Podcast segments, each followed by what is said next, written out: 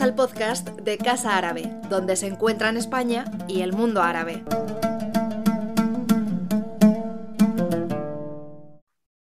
Buenos días, bienvenidos a, la sesión de hoy que trata sobre estrategias desarrollistas petroleras en el mundo árabe, el caso de, Argelia, a, cargo de Aurelia Mañé, profesora de, Política Económica en la Universidad de Barcelona. Eh, se trata de la sexta mm, edición del, programa de aula árabe universitaria de este, este curso, que es la, tercera, la tercera edición. Y mm, como sabéis algunos, Aula Árabe Universitaria es un, es un, ciclo anual de conferencias que organizamos en colaboración con los programas universitarios de, de las universidades de Madrid y de Córdoba y, en el que los programas universitarios nos hacen propuestas de temas y ponentes según sus intereses académicos y Casa Árabe organiza el ciclo de conferencias em, aquí en la sede para los estudiantes, tanto de esos programas como de, o sea, para todos los, todos los programas universitarios que participan en el, en el programa, además del, de, por supuesto, el público, el público general, eh, ofreciéndoles también una certificación al terminar el ciclo en que se va sellando, por eso sella el pasaporte al mundo árabe a la entrada de las conferencias o se registra la asistencia para aquellos que están participando, siguiendo la, la conferencia a, distancia y, de esta forma el objetivo del, programa es eh, bueno, pues contribuir a, promover el estudio y la inserción de los temas del mundo árabe e islámico en, la formación académica, ¿no? una forma de enriquecer también y completar la formación académica que se ofrece en estos programas universitarios y también es una forma de, bueno, pues de promover el cruce de disciplinas y la cooperación interuniversitaria. Eh, la conferencia de hoy en particular la organizamos con el Máster de Economía Internacional y Desarrollo de la Universidad Complutense de, Madrid. Por eso está hoy con nosotros, nos acompaña el profesor Juan Manuel eh, Ramírez Cendrero, que es profesor de Economía del Desarrollo en, dicha universidad y que hará la presentación em, de, la, conferencia. Me gustaría agradecerle su, colaboración y especialmente en este, este cruce de disciplinas que hablábamos, el que haya posibilitado, bueno, es una de las conferencias que tenemos dentro del ciclo de aula árabe universitaria dedicada a temas de economía y desarrollo y también sobre todo en particular sobre el tema de los, de los hidrocarburos. Y por otra parte es una forma también de que los países árabes quedan eh, así, de esta forma, incluidos en, el programa universitario del, del máster. ¿no? Es una forma de también promover el enfoque comparativo em, de estos estudios de desarrollo que creo que resulta muy, muy enriquecedor y que espero que también contribuya a futuros trabajos e investigaciones, quizá de algunos de los estudiantes que están aquí en la sala en el futuro, si se animan, si se animan a ello tras, tras esta charla y otras que, tendremos más adelante.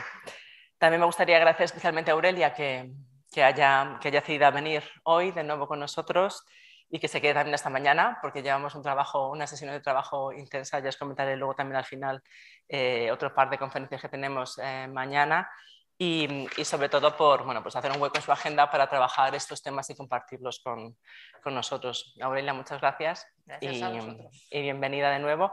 Es un placer además teneros aquí por fin presencialmente, porque esta sesión la tuvimos que organizar el año pasado de forma, de forma online.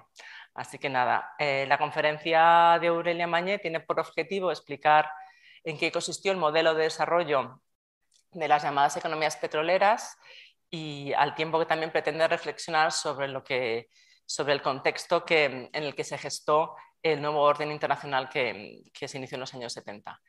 Eh, no voy a entrar en más detalles porque le pasaré la palabra al profesor eh, Juan Manuel para que, para que introduzca la sesión y simplemente recordaros a los que estáis eh, conectados online que para registrar vuestra asistencia tenéis que identificaros en el, en el canal de, de Casa Árabe de YouTube, en el chat, con vuestros nombres y el programa universitario al que, al que pertenecéis en la universidad para que sí quede registrada vuestra asistencia a efectos de la, de la, certificación y que también podéis participar luego en el debate posterior que tendremos uh, mandándonos preguntas a través de, del chat. Y con esto, sin más, Juan Manuel, cuando, cuando quieras, Muchas gracias, Olivia. Eh, realmente es una actividad que cuando se propuso por parte de, Aula Árabe Universitaria, Casa Árabe, que participáramos, encontrábamos, encontramos la posibilidad de cubrir, podemos decir, un hueco que, el máster, el máster universitario en Economía Internacional y Desarrollo, y en mi caso además como responsable de la asignatura eh, de economía del desarrollo, eh, podía cubrir perfectamente. De hecho, si vemos cada una de, las palabras que constituyen el título de la, de la, sesión, hablamos de estructuras desarrollistas petroleras en el mundo árabe, el caso de Argelia, cada una de ellas tiene referencia directa a uno de los aspectos esenciales que tratamos en el programa de la asignatura, no ya del máster en conjunto, sino del propio programa de la asignatura. Lógicamente, una parte importante, y en los dos meses que ya hemos transcurrido, un mes y medio de, de cursos, se ha puesto de manifiesto, lógicamente, que el análisis de las estrategias de desarrollo es un aspecto crucial de lo que, lógicamente, debemos enseñar y debemos analizar en nuestra asignatura. Y hay un aspecto adicional que efectivamente ya ha aparecido en algunas sesiones y que aparecerá con más frecuencia en las siguientes, que tiene que ver con las estructuras desarrollistas petroleras. Y es ahí donde, efectivamente, en mi caso, como ya también he puesto de manifiesto en alguna sesión, en función de bueno, diferentes líneas de investigación desarrollada, me pude aproximar a esas estrategias dentro de América Latina. A partir de ahí resulta especialmente relevante el caso argelino, por una parte, nos ayuda a aproximarnos al mundo árabe, que está poco presente en un máster de Economía Internacional y Desarrollo, y eso está asociado también a que bueno, pues no disponemos de los especialistas para poder impartir una asignatura con suficiente, llamemos, solvencia en ese campo. En todo caso, siempre es un hueco que en algún momento algún egresado del máster, quizá alguno de los presentes aquí, puede en algún momento, en función de una especialización, cubrir esa, cubrir esa área. Por otra parte está el caso, el caso argelino, que como efectivamente se ha puesto ya de manifiesto, la introducción que ha, hecho, que ha hecho Olivia, es un referente en clase, como sabéis, en varias ocasiones nos hemos referido, de varios eh, modelos de desarrollo y ha sido un ejemplo a partir del cual se pueden eh, identificar algunas de esas estrategias. Efectivamente, es un referente en el ámbito de los debates, tema que veremos en las próximas semanas, sobre el nuevo orden para el establecimiento de un nuevo orden económico internacional. Es también una experiencia de desarrollo desarrollismo, a partir de, la utilización de recursos naturales como es el petróleo. Es también un referente que puede dar elementos comparativos con otras experiencias de cómo abordar la regulación de los hidrocarburos en el marco de una estrategia desarrollista. Eh, teniendo en cuenta que los aspectos vinculados con el mundo árabe y particularmente con eh, el Magreb, en este caso con Argelia, eh, no tienen el peso eh, o el contenido que deberían en un máster de Economía Internacional y Desarrollo, esta sesión es una forma, en cierta medida, de intentar cubrir esa laguna. Y además tenemos la fortuna de poder contar con una persona como es Aurelia, eh, que tiene un recorrido no solo en el análisis de esas experiencias, sino que además el modo en que aborda la experiencia argelina y la experiencia desarrollista en Argelia está en gran medida conectada con la mirada que proyectamos en el máster. eso le da un valor adicional a esta sesión. No se trata de una sesión, llamemos, añadida, que pudiera en, en algunos casos chirriar metodológicamente con lo que planteamos en el máster, sino que tiene, en ese sentido, pues, y se va a ver en cuanto que comience a hablar, tiene una gran coherencia con el modo en que planteamos el desarrollo, con el modo en que miramos el desarrollo y analizamos las estrategias de desarrollo. Por tanto, yo creo que es una, es una excelente oportunidad que enriquece la asignatura, enriquece el máster, de la que podéis disfrutar. Por tanto, eh, os invito a ello a que le saquéis el máximo provecho, en primer lugar, escuchando con toda la atención eh, Aurelia y posteriormente también implicando en, los debates y formulando todas las preguntas que, insisto, a partir del, mes y medio que llevamos de asignatura, aunque no hayamos abordado todavía los debates sobre el nuevo orden económico internacional, que lo veremos en dos o tres semanas, ni experiencias específicas de eh, industrialización o desarrollo a partir de los recursos naturales, que abordaremos también más adelante, pero hay elementos a partir de los temas vistos en clase hasta ahora eh, para que podáis poner de manifiesto que efectivamente ese mes y medio de clase ha sido aprovechado por todos vosotros. Gracias. Bueno, pues ahora me toca a mí. Eh, buenos días a todo el mundo y empiezo obviamente con los agradecimientos, evidentemente a, Casa Árabe, a Aula Árabe, yo creo que es la tercera edición en la que participo, especialmente a Olivia en este caso, que siempre nos tiene en cuenta, invita y promueve la, explicación y la divulgación de las economías del mundo árabe en Casa Árabe, que yo creo que es muy de agradecer y en segundo lugar a Juan Manuel, con quien ya hemos colaborado pues, también en estas tres ediciones. Y efectivamente yo creo que hay ahí una, una sintonía de, enfoque que, que, nos hace muy complementarios a vuestra asignatura al máster y a mí, bueno, solo es una sesión, yo no creo que cuente todo lo que has dicho que contaré porque no me dará tiempo, eh, pero sí que algunas cosas pues evidentemente van a salir. Y, hay una parte de como yo iba a empezar esto, pues que ya Juan Manuel lo ha dicho, desde, efectivamente, eh, ¿por qué Argelia? Bueno, porque Argelia por muchas razones, en parte porque me es fácil contar Argelia, pero es verdad que es un caso que, que yo creo que es un caso, no diría, no sé si único, pero muy, muy peculiar, muy significativo. Eh, justamente lo que significó el desarrollismo, de lo que significó el nuevo orden económico internacional. Ah, yo os apuntaré algunas cosas de nuevo orden económico internacional, así ya vais como anticipando lo que veréis, entiendo, en una semana o dos. Y también por lo mismo es un caso en este momento pues, pues que que se hace difícil pensar cuál va a ser su futuro en el contexto en el que está. Entonces, eh, yo llevo muchos años eh, contando Argelia, eh, hice mi tesis sobre Argelia, he escrito sobre Argelia, pero últimamente, como ¿no? le decía antes a Olivia, estoy haciendo un tesicidio y también un poco influida por, por esta colaboración que hemos tenido en este máster estoy repensando lo que significó Argelia, la economía argelina, sobre todo lo que significó la economía argelina en los años 60 y en los años 70, y por tanto eso es un poco lo que os voy a intentar transmitir. Para ello, creo que es muy importante algo que entiendo que es la base del máster y sobre todo el seguro la base de la asignatura, es eh, entender bueno, eso sería válido para cualquier economía del mundo, especialmente si hablamos de una economía subdesarrollada, una economía del tercer mundo, es entender la evolución o el desarrollo de lo que ha ocurrido en el marco del sistema capitalista mundial. Es decir, eh, no, no son las economías, los países, si queréis, no toman las decisiones aisladas del contexto en el que están y mucho menos ese contexto es el capitalismo. No hay, a veces no hay elección o a veces sí que hay elección, pero dentro de unos márgenes muy estrechos. ¿vale?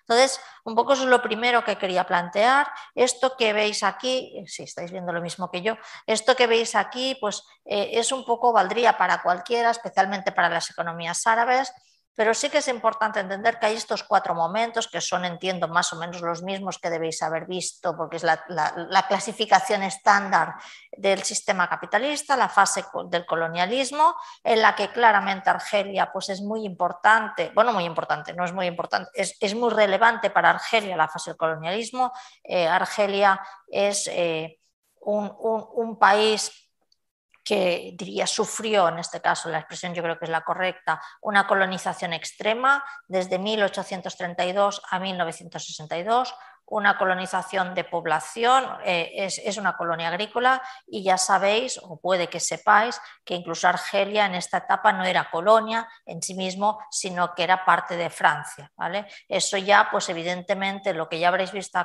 en clase, le determina para ser una economía típicamente colonial, periférica, con todas las características que eso implica.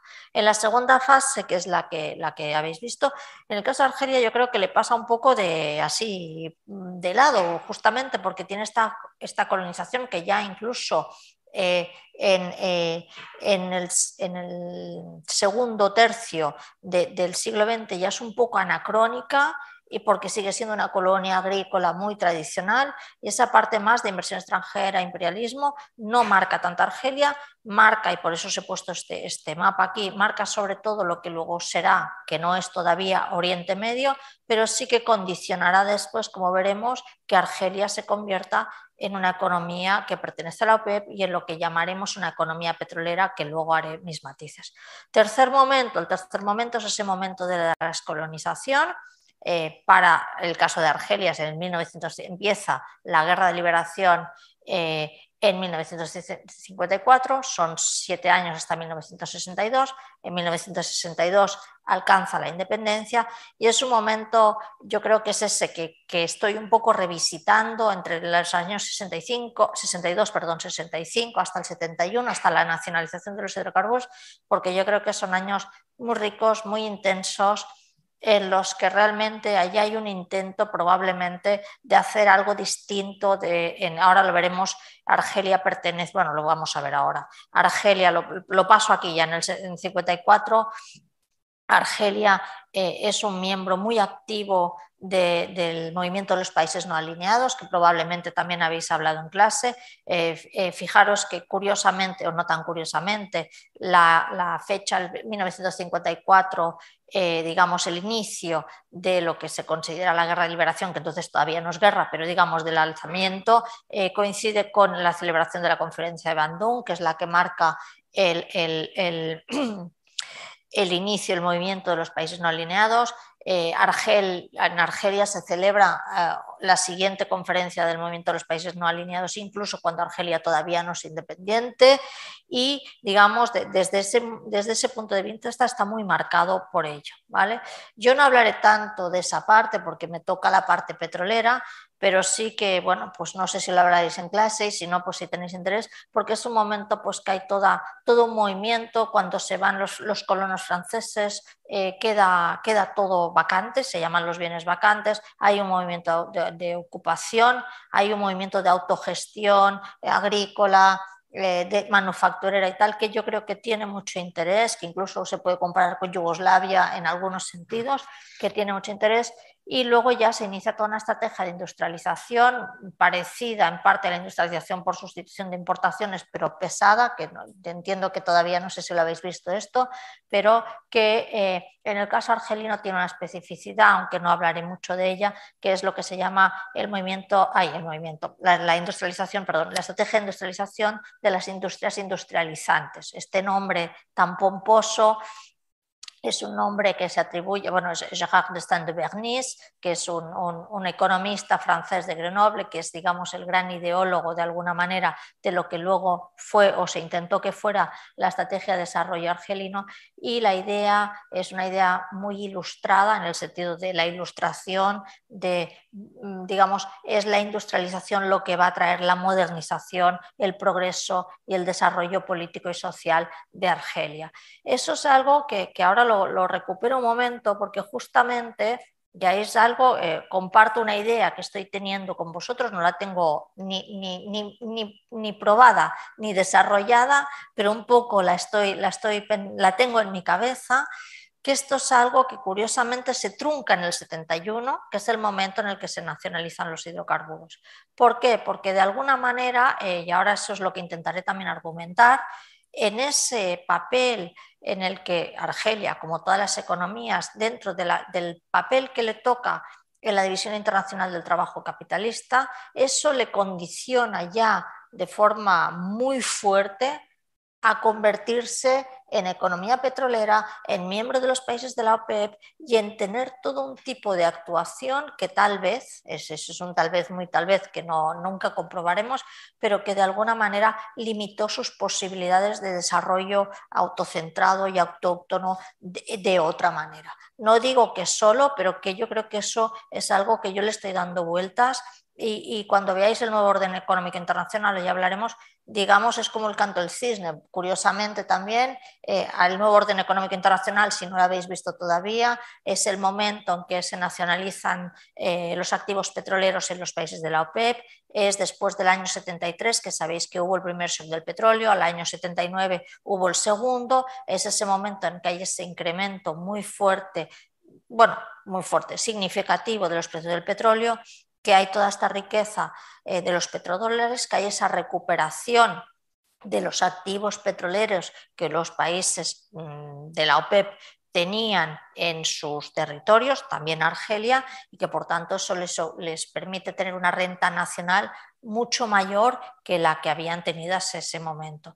Curiosamente, el nuevo orden económico internacional es en ese momento cuando, y además es Boumediene, es el presidente argelino, quien en Naciones Unidas en el año 74 anuncia el nuevo orden económico internacional y dice que ha llegado el momento en el que por fin los países del tercer mundo recuperan la parte de la proporción de la renta que les corresponde de la renta mundial y que toman su destino. Curiosamente, eh, eh, este, esta situación es curiosa porque ese aumento de los precios del petróleo eh, lo que hace de alguna manera es forzar la unificación del mercado del petróleo y, y, hacer que existan los petrodólares, que es lo que aquí tenéis a vuestra. Es que yo no sé si hago así, no.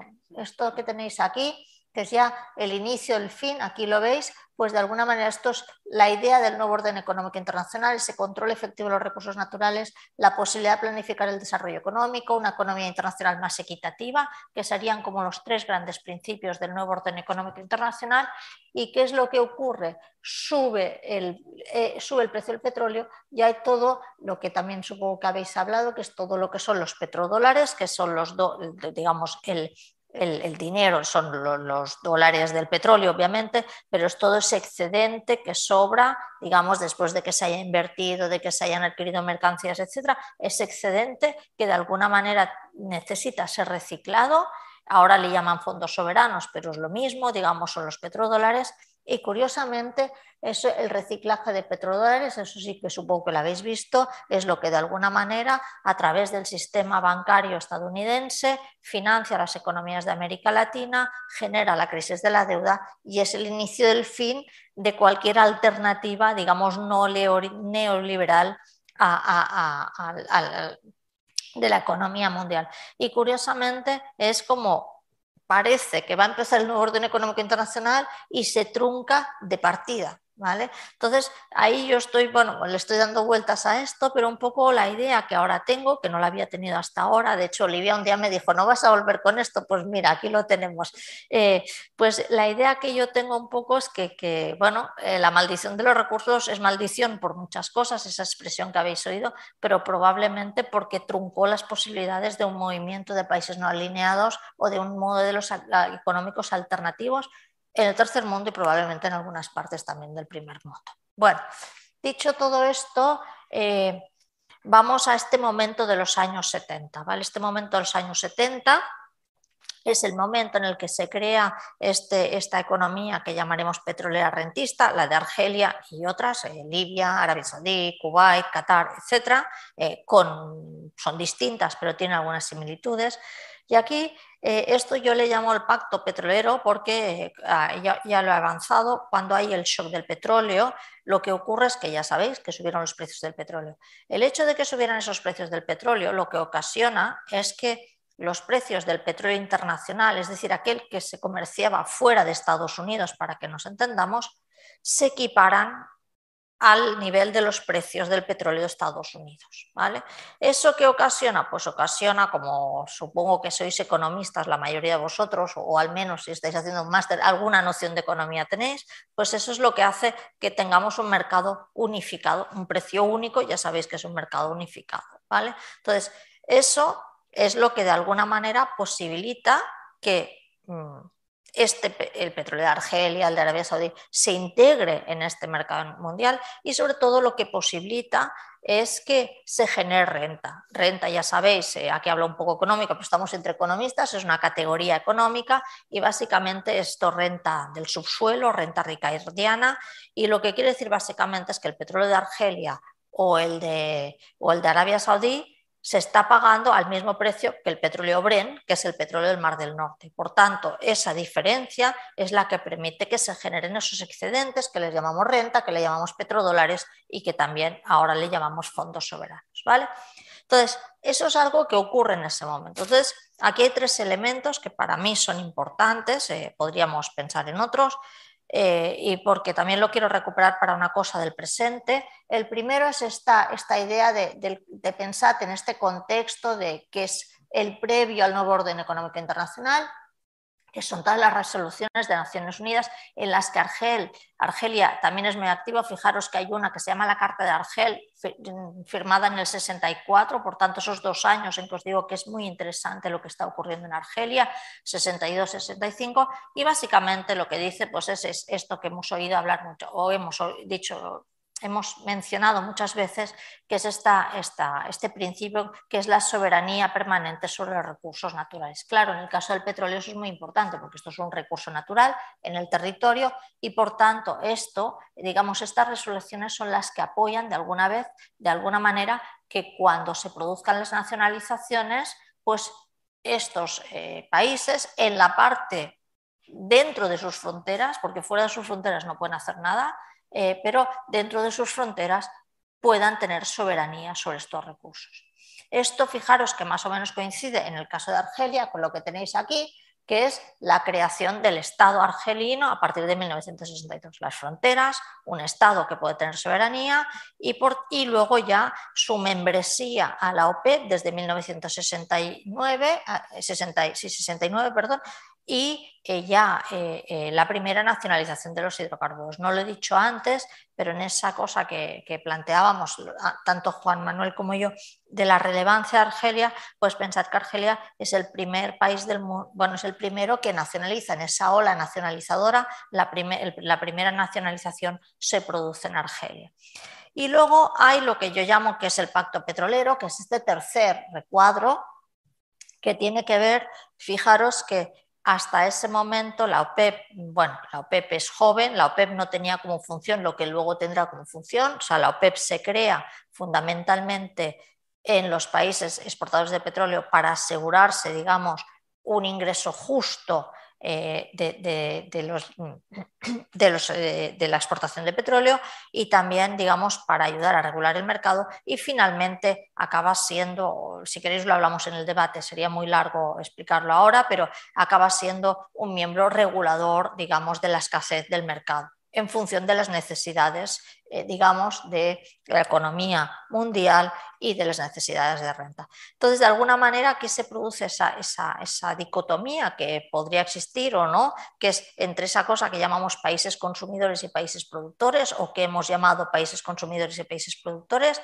es la OPEP y la Agencia Internacional de Energía, donde aquí queda como certificada e institucionalizada esa división internacional, esa función en la división internacional del trabajo, que hay unos territorios del mundo cuya única función va a ser ser exportadores de petróleo y no industrializarse, no agriculturizarse, no hacer otras cosas. ¿vale? A cambio, efectivamente, con las fronteras y con las resoluciones de Naciones Unidas hay una capacidad de usar con, cierta libertad, con ciertos márgenes de libertad la renta nacional, pero también es cierto que, claro, en un esquema, digamos, de economía eh, postcolonial, diríamos, eh, y en este, jugando esta función en la División Internacional del Trabajo, al final, esta renta, ¿dónde se gasta?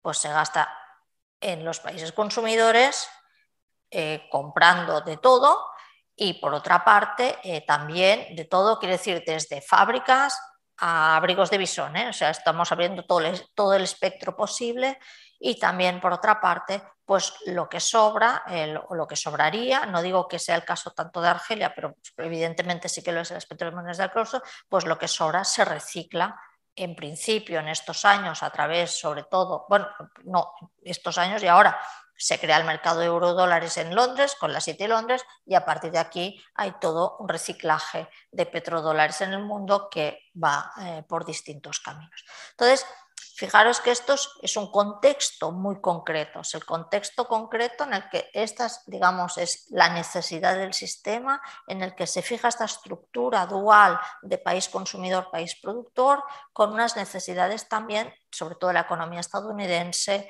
eh, en relación a sus necesidades económicas. Eh, pensad que son los años de la guerra del Vietnam, de la necesidad de financiación de la deuda, etcétera, etcétera, etcétera.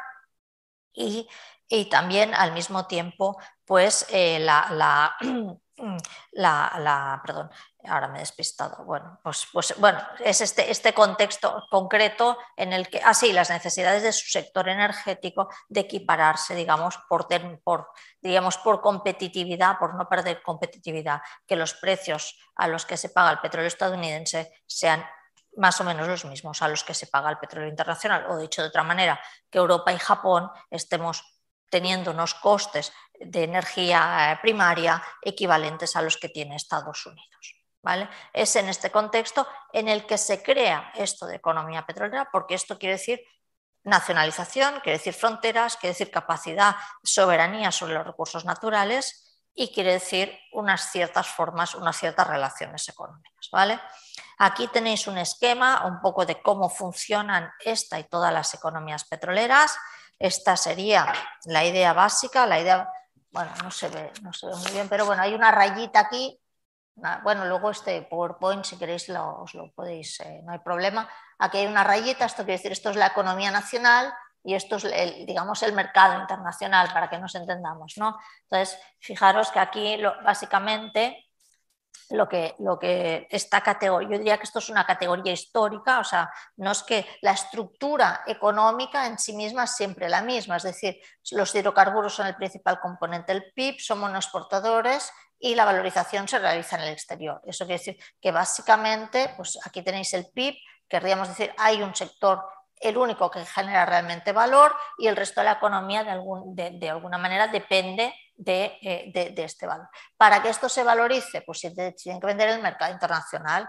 Luego esto entra, digamos, esto sería la compañera petrolera nacional en el momento que se producen las nacionalizaciones, que ya sea porque es propiedad del Estado o ya sea porque paga impuestos, ahora no entraremos en estos matices tampoco, pero es decir, estos ingresos de forma centralizada van a este, a este Estado, en este caso el Estado recientemente creado argelino, y se distribuyen. El caso eh, de Argelia fue esa estrategia de, desarrollo por industrialización que, como os digo, yo creo que fue troncada por el mismo hecho del petróleo. ¿no? Entonces, ¿Esto qué es lo que genera? Pues genera esto que habréis oído hablar del síndrome holandés, la maldición de los recursos, todos los nombres que puede tener, que es que es como una retroalimentación, digamos, que esto es petróleo, que se acaba reinvirtiendo en el sector petrolero para generar más divisas y esto, digamos, no permite eh, superar eh, pues la dependencia de los hidrocarburos. ¿vale?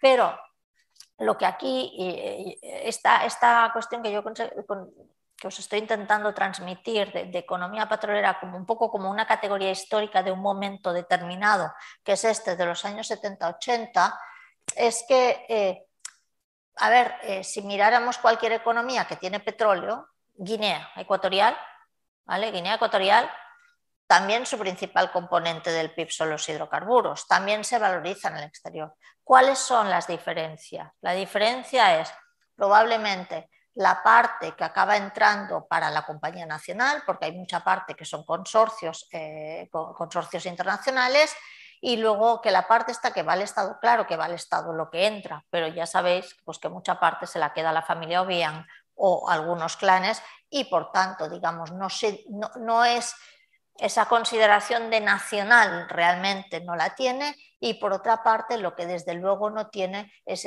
es que no se distribuye.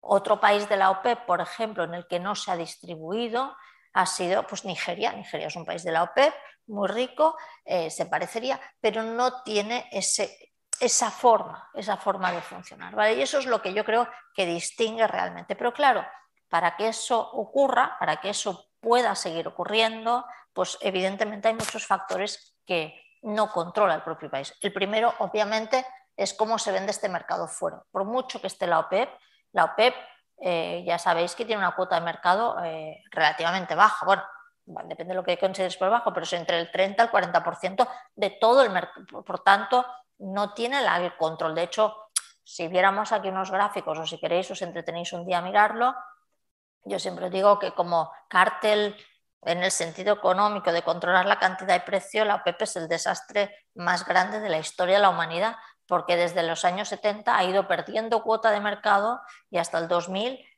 los precios no hicieron otra cosa que bajar. Por tanto, eh, eh, claramente no hay, eh, no ha cumplido, cumple otras funciones, pero no es. ¿vale? Entonces, de alguna manera, pero bueno, podríamos pensar por esto. Luego, efectivamente, hace falta esta, este concepto de nacional, que es el que la soberanía de los recursos y la creación del Estado, de las fronteras del Estado, los, le, permite. Y luego, pues evidentemente, esa voluntad, que ahí es donde sí que sería la parte más de, de criterio del Estado argelino, que es el distribuir y el cómo distribuye. Esa es la parte de margen nacional interno que efectivamente, diríamos, eh, en esas partes compartidas, pues evidentemente eh, también ahora lo veremos eh, en la siguiente diapositiva, si hago aquí un resumen, pues un poco el resumen de todo esto es decir, bueno, hay un resultado ahí dual. ¿Por qué? Porque por una parte esa categoría histórica, economía petrolera rentista, es resultado del papel que, de alguna manera se le otorga en la División Internacional del Trabajo, ser exportador del sistema, ser como base energética del sistema, También es cierto que, por otra parte, esa idea de, los países de la OPEP eh, podemos matizar. ¿eh? Entre Arabia Saudí y Argelia hay muchas diferencias, obviamente, pero de que han tenido más poder y más capacidad de influencia que otros, efectivamente, han sido más ricos. No es lo mismo tener petróleo que tener cacahuetes, por decir algo. Y, bueno, aunque Carter no le fue mal con los cacahuetes, pero vaya, que de alguna manera no es lo mismo. Y también yo creo que también un poco el precio que han pagado pues es esa renuncia que no sé si hubiera sido posible, pero que un poco a lo que fue el seño este tercermundista eh, no alineado. ¿no? Entonces yo creo que, que, eso es un poco lo que, lo que haya pasado. Entonces, una vez, no sé si ha quedado claro, si queréis, bueno, me podéis preguntar mientras hablo, ¿eh? no me podéis interrumpir y si no, pues después lo, lo vemos. Ahora eh, lo que voy a hacer es plantear a partir de aquí qué es lo que yo, cómo lo veo yo, qué está pasando y cuál podría ser el futuro. Bueno, no sé cuál, el cuadro puede ser el futuro, no os penséis que os voy a decir porque no lo sé, pero un poco qué, qué elementos hay en este, bueno, ya desde los años 80, 90, que condicionan esto, ¿no? Entonces, los he intentado, decirme si voy, no sé, eh, los he intentado un poco eh, dividir en varias categorías. Una, eh, la primera serían, bueno, está el, cuestionamiento creciente del petróleo como fuente, es verdad, sabéis que estamos en medio de la transición energética, hay muchos cambios, el gas, ahora hablaremos un poquito del gas argelino también, pues todo esto de alguna manera pues, pues está condicionado. Pero eh, la, primera, la primera cuestión es en esa fase que veíamos al principio, en la siguiente fase del capitalismo, en ese neoimperialismo, digamos, fijaros que, claro, yo, he hecho referencia a los petrodólares, a ese pacto de alguna manera petrolero, y efectivamente es cierto que el petróleo, eh, por mucho que, que, dependamos menos del petróleo, por mucho que todo, el petróleo sigue siendo fundamental, ya no, sino para mover nuestros coches, pues porque probablemente casi todo lo que tengo en la mano en este momento está hecho con algún derivado de petróleo. Por tanto, digamos que que efectivamente el petróleo sigue siendo muy importante, pero con el tiempo, eh, por algo que entiendo que también habréis visto en clase o en alguna asignatura, que es el contexto este de los desequilibrios globales eh, mundiales, es decir, esos países deficitarios eh, del, industrializados o del primer mundo, como le queremos llamar, que son financiados por países superavitarios del tercer mundo, básicamente exportadores de petróleo o gas, o en su defecto China, por el, digamos, en este caso, eh, la, explotación, digamos, eh, de, la mano de obra, eh, ya veremos cómo evoluciona, pero digamos, ese, ese, excedente que ha generado. Entonces, aquí también, en este momento, lo que quiero decir es que efectivamente yo no creo que podemos decir que ya no es importante el petróleo, vaya, eso yo no lo diría nunca, pero sí que es cierto que es muy importante la financiación del petróleo. Lo tenemos, lo vemos desde las camisetas de fútbol de Qatar o Emirates o no sé qué, a todo, digamos, eso es dinero del petróleo y por tanto esa parte de financiación. Y ahí, eh, si hablamos de Argelia o de las, por ejemplo, las petromonedas del Golfo, estamos hablando de Argelia, efectivamente el papel, la capacidad de financiación externa de Argelia a través de petrodólares es limitada. Es limitada porque es un país petrolero menor, si lo comparas con los otros, porque digamos también ha habido unos incrementos de población muy importantes que requieren pues, que el petróleo, digamos la renta petrolera per cápita se ha ido reduciendo y como veremos también al final un poco, pues, pues esto hay todos unos gastos eh, y, que se han de seguir manteniendo y que por lo tanto de alguna manera pues ahí eh, digamos su papel eh, al menos en la parte esa de, capacidad de influencia dentro del sistema del sistema eh, es, eh, se está viendo limitada. Luego, por otra parte, eh, pues ya sabéis que desde los años 80, ya que lo he planteado, a finales de los se implanta el consenso Washington. En Argelia, a pesar de ser un país petrolero, cuando baja el, precio del petróleo en el año 86, pues entran en una crisis muy importante. En el 1994 hay un plan de ajuste del Fondo Monetario Internacional. Eso obliga a, de alguna manera pues a una creciente, esto que pongo, transnacionalización de la renta nacional, pues porque, eh, digamos, van, se modifican sucesivamente las leyes de hidrocarburos para que entre inversión extranjera, que entre inversión extranjera, pues os podéis imaginar que tengan que repartir o renta o exportaciones o beneficios, pero eso también quiere decir menor capacidad de renta en el interior y por tanto de alguna manera eh, yo creo que hay un fin que no solo en Argelia, pero esa idea del pacto petrolero como se había conocido con la OPEP, estos países petroleros exportadores de petróleo, eso está, eh, se está modificando.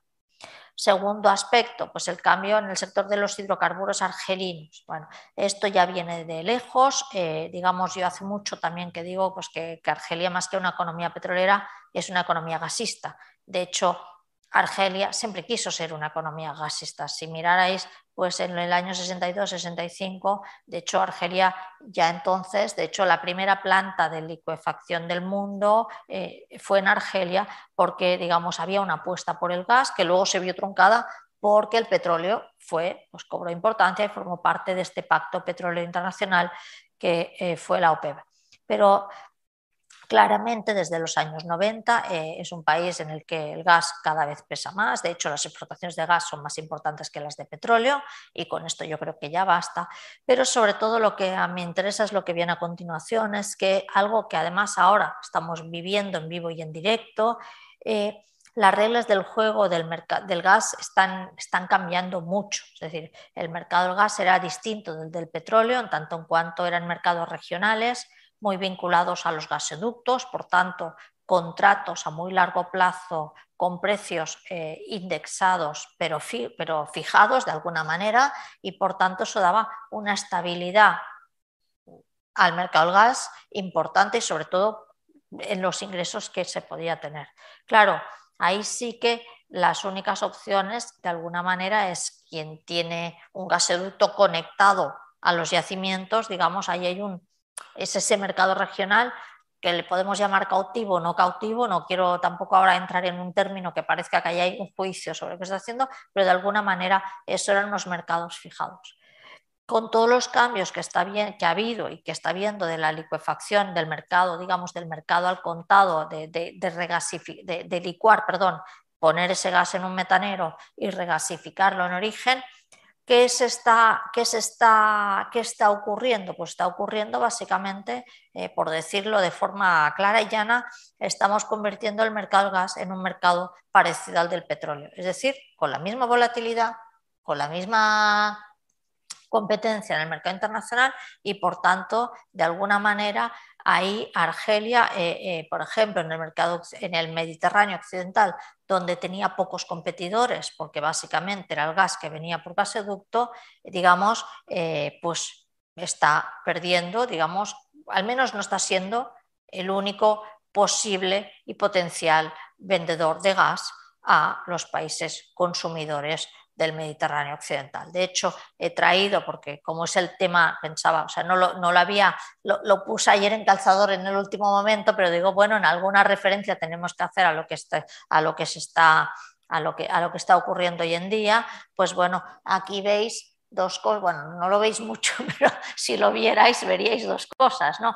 Una es este, el mapa de los gasoductos, este es el que se ha cortado, claro, estos son la, de hecho, yo diría casi la península ibérica, pero en España, eh, las centrales de regasificación que tenemos. De hecho, eh, eh, España es una potencia mundial en capacidad de regasificación, es la primera de la Unión Europea, hasta hace poco era la tercera del mundo, claro, con Chineta, ahora me parece que es la cuarta o la quinta, pero en cualquier caso, eso ¿qué, implica? Pues implica que a, a, estas centrales de regasificación puede llegar no solo el gas de Argelia. Y aquí tenéis otros suministradores de gas a España. Evidentemente, este grande, que no se ve nada, pero es Argelia a día de hoy, pero fijaros que esto es Estados Unidos. De hecho, hace un año o dos estaba España, bueno, en España, que no es España, eso, las empresas gasistas españolas y eléctricas españolas estaban comprando más gas a Estados Unidos que, que, Argelia. Por tanto, digamos, eso en ese contexto, digamos, eh, bueno, pues es un no sé, no sé lo que es, pero digamos, es una situación nueva y que evidentemente, y ahí, bueno, si queréis luego lo comentamos un poco más, yo tengo mi opinión sobre esta cuestión, eh, pues yo creo que, que, Argelia en este caso lo va a tener muy difícil para seguir manteniendo las cuotas de mercado que tenía. No estoy diciendo que no asegure el suministro, como ha dicho que lo va a hacer en este momento a España. Lo que estoy diciendo es que a medio largo plazo lo va a tener difícil para mantener la competencia frente a todos estos otros proveedores. Entonces, de alguna manera, aquí estoy expresando dos ideas. Una que es general, se está modificando a nivel mundial el mercado del gas. ¿Para qué? Para crear un gas equivalente al del petróleo, en el que a lo mejor entonces también habrá renta, habrá un precio único, etcétera, etcétera pero eso en el caso de Argelia afecta especialmente, que es el quinto punto, pues en ese conflicto que tiene ahora, porque se tendrá que reposicionar, redefinir, replantear, eh, ver que si sus centrales de licuación son suficientes para el abastecimiento no solo de España, sino de competir fuera. Esas son cuestiones que yo creo que en este momento están en juego. Y luego, a ver, hay un par de cosas que, eh, pues que también pesan en el caso del gas argelino. Uno, que eh, esto que pongo aquí, que, el gas argelino se está integrando en las, no se está integrando en las cadenas de valor regionales, solo exportación. Me explico, por ahora las exportaciones de gas es gas bruto, es gas natural o gas licuado, pero no están en las fases de valor de la cadena de valor como sí lo están otros. Y por tanto eso también le da menos valor, digamos, a sus exportaciones. ¿no? Y eso también dificulta, porque sí que podría haber una integración de la economía argelina en el Mediterráneo occidental a través de su integración en las cadenas de valor, pero ahí está más el esquema tradicional eh, exportador-importador, eh, más propio de una economía periférica que de una economía integrada. Y por último, bueno, pues eh, esto es lo que este es un riesgo importante que tiene Argelia porque en esa dualidad de seguimos necesitando, evidentemente, eh, los ingresos, las divisas que nos proporcionan las ventas de petróleo y de gas, pero también, por otra parte, pues son yacimientos viejos, un poco obsoletos, y luego, a medida que crece la población, las necesidades de, de, consumo y de uso interno de energía cada vez son mayores. Y eso pues plantea otro riesgo que está ahí, eh, pues que efectivamente sabéis, o si no lo sabéis os lo digo yo, pues que Argelia me parece que es el tercer eh, país del mundo en reservas de gas no convencional. ¿vale? Claro, eso plantea otro tipo de conflictos, porque plantea, digamos, conflictos ambientales claros y probablemente porque por donde están situados son yacimientos en el sur de Argelia, muy cerca de las fronteras de Libia y de Mali, por tanto en territorios eh, conflictivos, mm, no hace falta que tampoco me, extienda más ahí, pues eso también puede generar eh, graves, eh, lo, que ponemos, lo que pongo aquí, crisis ambientales, sociales y fronterizas, que también es un riesgo que está ahí. ¿Vale? Y entonces ya eh, hay, hay, otro aspecto que, que, me interesaba, que me interesa también compartir con vosotros, tampoco lo tengo muy desarrollado, pero es una cosa que estoy pensando últimamente, que es Claro, eh, se habla mucho, y bueno, seguro, porque es uno de los temas de modo, la geopolítica de las renovables. ¿no? ¿Pero qué quiere decir la geopolítica de las renovables? ¿no? La geopolítica de las renovables, claro, las renovables, a diferencia de la energía fósil, eh, si en algo se diferencian, es que todo, todos los territorios del mundo en, en combinaciones distintas o tienen sol o tienen aire o tienen luz, aire, luz o tienen agua o tienen mareas y que por tanto, digamos, no debería haber eh, una diferenciación o una desigualdad territorial por causa energética, cosa que sí ocasiona la energía fósil, porque el carbón está donde está, el petróleo está donde está, el gas está donde está y el uranio está donde está. Entonces, de alguna manera, he puesto el uranio, que no es fósil, pero digamos también es un mineral y también está en determinados sitios y en otros no. Entonces, claro, las si, si, hay una geopolítica renovables, o sea, condicionada por las renovables, quiere decir de alguna manera que es una geopolítica que, que yo le llamaría de diseño, o sea, que estamos decidiendo dónde vamos a poner determinadas centrales. Bueno, pues ahora ya sabéis, hay dos casos, he traído, traído Marruecos porque justamente en este caso sería el competidor directo en el Mediterráneo occidental, no digo, pues, eh, pero ellos han hecho gala pues, de, la construcción de estas grandes plantas eólicas, eh, ya sabéis que estas plantas, hay eólicas solares, eh, parte de, esas plantas sí que sirven para Marruecos, pero la idea es conectar cables submarinos, que sería una geopolítica de red con Europa digamos, de país productor, consumidor, ahora matizaré mucho esto que estoy diciendo, eh, en términos de renovables, o, por ejemplo, pues también se estaba, ahora, ahora digamos que hay malas relaciones entre Marruecos y Alemania y por tanto parece que este proyecto está parado, pero digamos que también había la cuestión de la explotación de hidrógeno. Claro, ahí hay una elección, ¿por qué vamos a poner una planta de hidrógeno en Marruecos o en Argelia o por qué no la ponemos en, Madrid? Bueno, en Manzanares no sé si para mucho, pero, pero digamos, pero de alguna manera eh, eso sí que es una elección. Y por tanto ahí hay todo un tema en el que se va a entrar, que es de esa geopolítica de cómo se decide, quién la decide y por qué se decide. Y más importante que todo esto es que, y por eso he insistido antes en esto, en las resoluciones de Naciones Unidas, porque claro, vosotros que sois economistas sabéis que el sol y el aire son bienes libres. Y por tanto, si son bienes libres, no hay propietario, no son excluyentes, no hay precio y no hay posibilidad de renta. ¿Vale?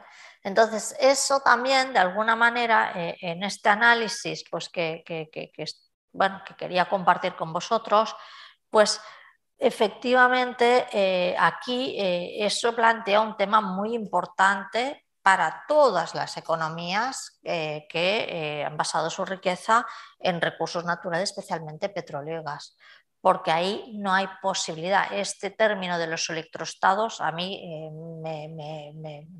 me, chirría profundamente porque puede que sean electros, pero no serán estados. O sea, la idea de, la soberanía de las fronteras y de la resolución de la capacidad de soberanía sobre recursos naturales ¿qué soberanía tienes sobre el suelo, sobre, sobre el aire? No lo tienes. Entonces, ahí la única opción es un monopolio a través de las infraestructuras energéticas.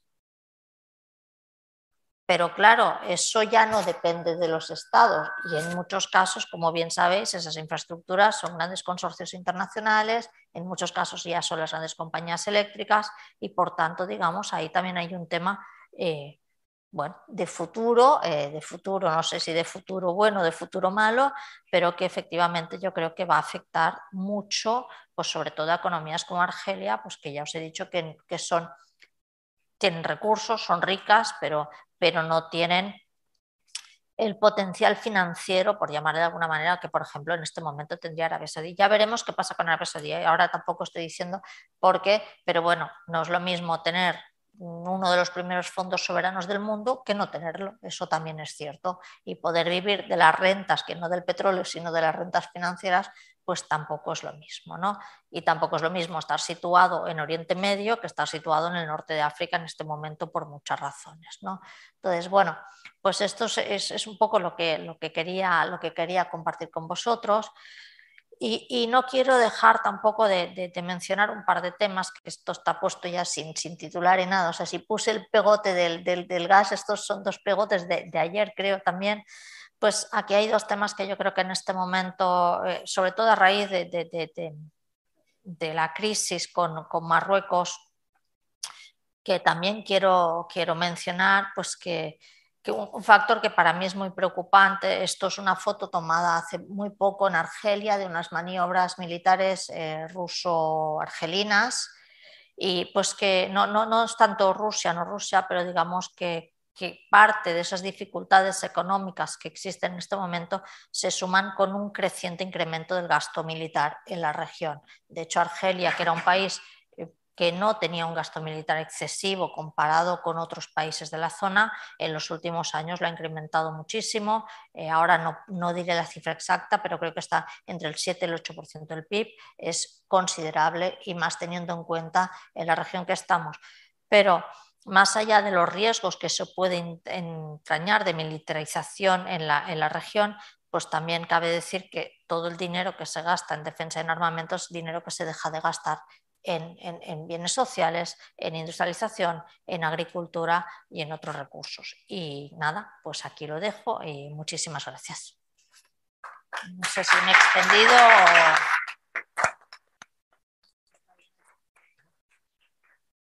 Muy bien, tenemos, tenemos una media horita para el debate. Si quieres, no sé, Juan Manuel, si quieres tú hacer algunos comentarios, alguna primera pregunta para dinamizar o como directamente preguntas.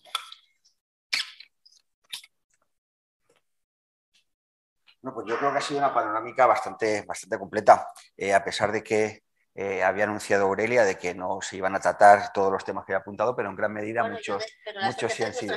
no la he contado, mira que la puedo contar bien. Pero... en todo caso, sí referencia a cuestiones vistas o cuestiones por ver. ¿no?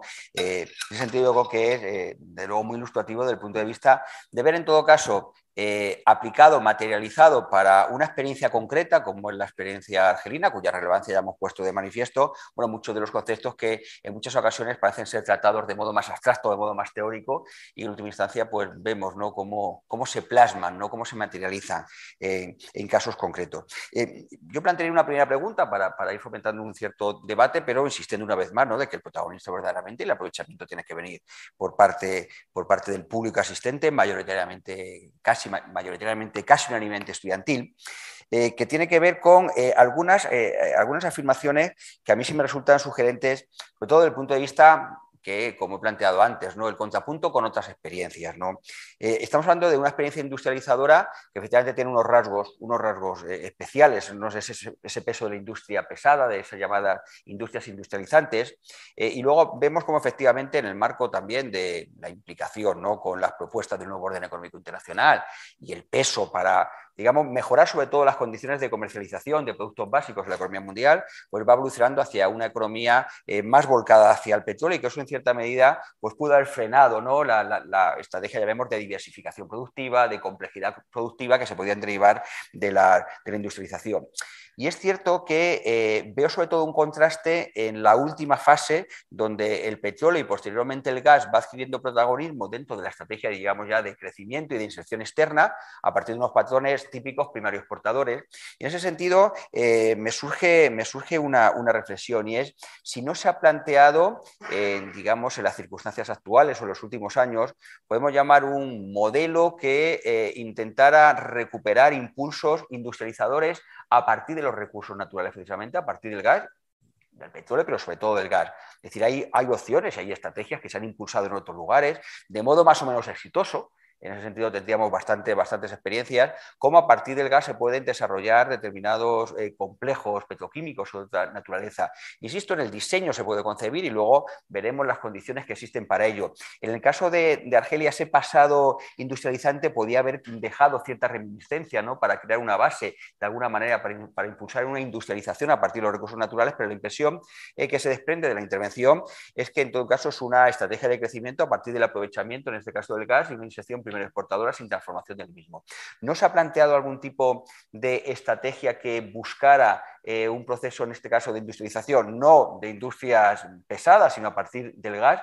¿Y existirían condiciones para ello? En el caso, en el caso argelino, serían muchas, muchas las restricciones. Serían, por tanto, dos cuestiones, si se ha planteado o no, y en el supuesto de haberse planteado, en qué medida existirían condiciones, condiciones para ello. Bueno, Ah, sí, se ha planteado, hombre, a ver, eh, sistemáticamente hay replanteamientos de, es, es, es casi un, un, mantra, diría yo, y perdonadme la expresión, ¿no? Pues de, de, de, esa idea de tenemos que se tiene que convertir la economía rentista en una economía productiva, eso es algo que, que efectivamente está ahí, están los sucesivos planes o propuestas que van saliendo de los sucesivos gobiernos en Argelia. Eso ha sido así desde el principio. Ahora bien, y por eso he insistido un poco también en lo de la cadena de valor, que esos unos datos no son míos, es de, de, de Roger, de un compañero, de un colega nuestro que está, que está haciendo un estudio sobre esto. Y, y, y, claro, a mí me sorprendió mucho porque primero me dijo, no están nada integrados en las cadenas de valor. Digo, pero ¿qué me estás diciendo? O sea, no entendía lo que me estaba diciendo, ¿no?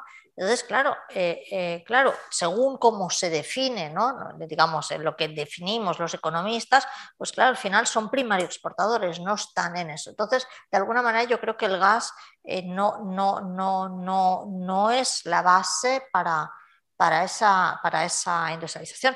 Y también te digo, yo creo que no se dan las condiciones. De hecho, porque lo que, lo que se pide a la economía argelina, y aquí no pongo nombres a nadie, es es gas. También es cierto que hay una dependencia tan grande, una necesidad tan grande y por tanto dependencia de, esos ingresos que es muy difícil plantearse la, transformación. Yo creo, sin embargo, que hay un aspecto que, que, yo desconozco, he oído, he, eh, tengo que mirarlo y tal, pero bueno, quien lo cuenta es, es gente muy fiable. Lo que sí que parece que hay en este momento sobre la mesa proyectos vinculados con, con en alianzas con, con, digamos, con empresas chinas para la industrialización a partir de fosfatos. Y parece que hay un resurgir, mm, yo creo que en toda la región, evidentemente, del tema de los fosfatos.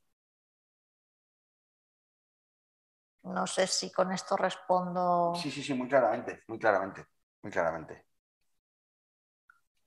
No sé si tenéis alguna pregunta desde el público. Sí. Espera, que te van a... Te, el micro.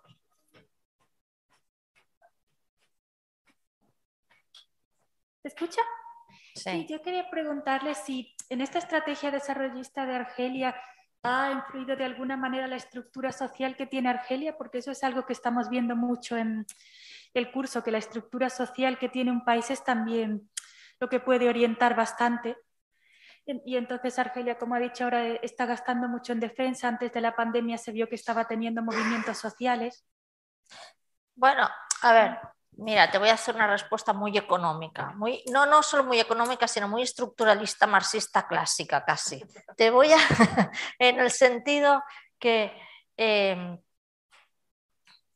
en Argelia, bueno, me pasa un poco, pero vaya, ahí se, conjugan dos, dos elementos muy importantes y por eso he insistido un poco en esta primera época. Es cierto que Argelia tiene una tradición por cómo, pues por cómo fue la guerra, por cómo fue la colonización, ah, me de, de, alguna manera pues de, reivindicación de movimientos sociales. Bueno, la gira que estos, estos, estos últimos, desde, desde febrero del 2019 está en la calle, hay ahí una reivindicación y claramente hay una politización muy fuerte. Por ejemplo, yo, yo siempre comenté cuando hablábamos más de la gira que ahora, antes de la pandemia, claro, pues que una cosa que a mí, eh, bueno, que me gratamente, me llamaba la atención gratamente, era el nivel de politización de, los argelinos y argelinas, es decir, eh, se había siempre dicho, no, están ahí como medio dormidos por el petróleo, eh, la década negra, nadie va a salir a la calle,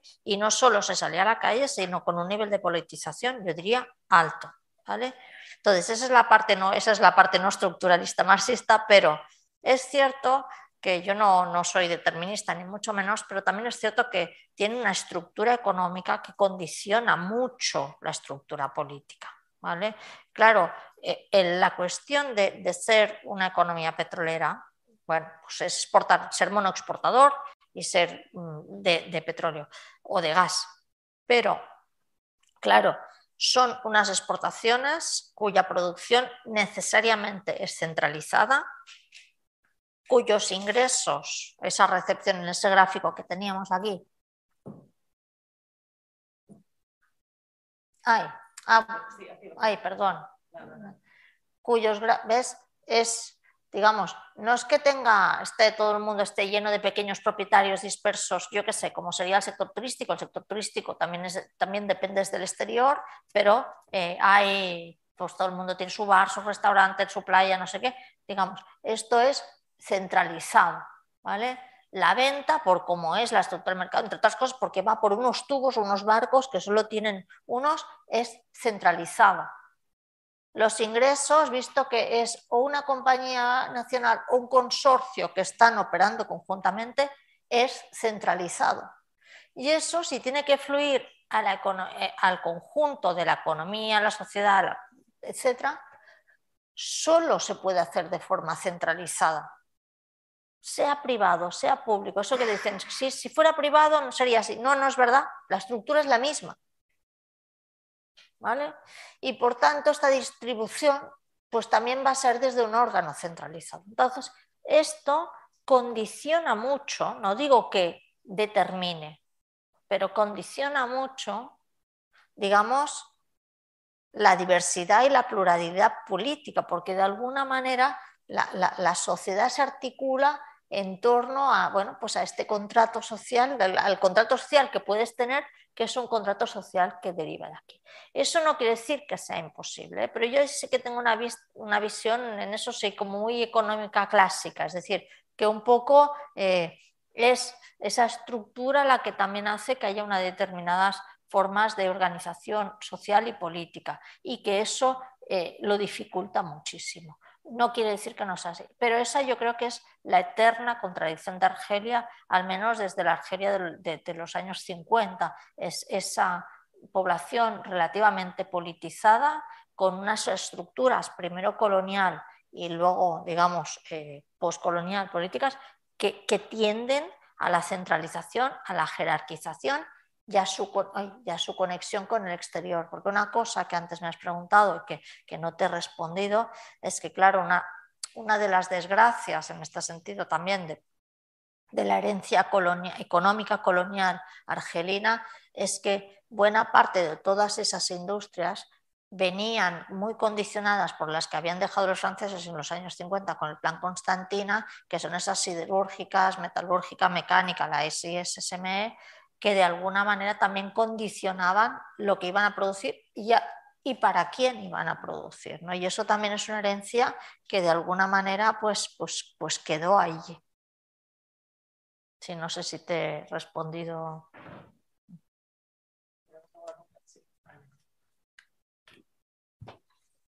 Eh, hola. yo quería preguntarte si cuando se produce ese proceso de, nacionalización de los recursos petroleros en Argelia, hmm. las empresas de capital extranjero que se dedicaban a la extracción de petróleo allí, si pasaron a integrarse dentro de una empresa estatal, si, perdona, ¿sí qué? si se integraron en una empresa estatal de ah, extracción, si establecieron cuotas para la extracción, si las expulsaron, ¿qué hicieron? Vale. Bueno, a ver, eh, dos cosas. La primera es que ya se había creado previamente la empresa que es Sonatrach, que sigue siendo la gran empresa petrolera. Es una empresa que se crea ya en el año, si no recuerdo mal, ahora hablo de memoria, 63, creo que es. Se crea en el 63 y por tanto digamos que ya había esa, digamos, no es que no hubiera ninguna estructura cuando se produce esa nacionalización nacional.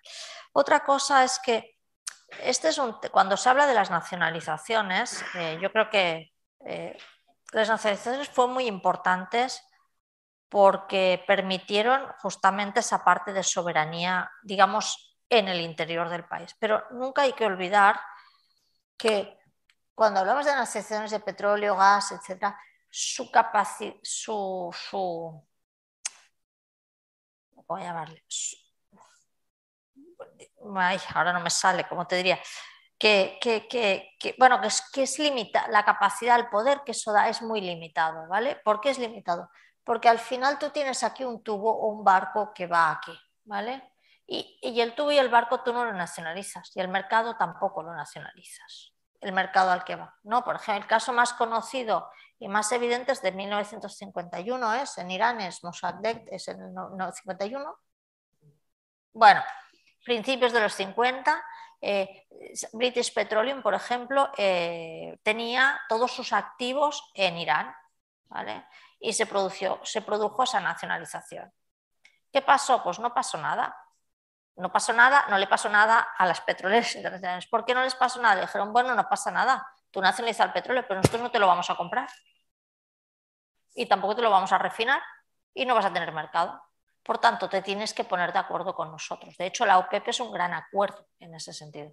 Entonces, no les pasó gran cosa en ese sentido. En el sentido, aparte que piensa que en el año 63, o sea, no, bueno, 71, cuando se nacionaliza el petróleo en Argelia, la, la industria petrolera argelina, así como en Oriente Medio estaba ya muy desarrollada porque llevaban desde los años 30 digamos, exportando petróleo, es una industria muy nueva. O sea, eh, Claro, eh, piensa que hasta el año 58, me parece que es, eran mayores las exportaciones de vino de Argelia que las exportaciones de petróleo.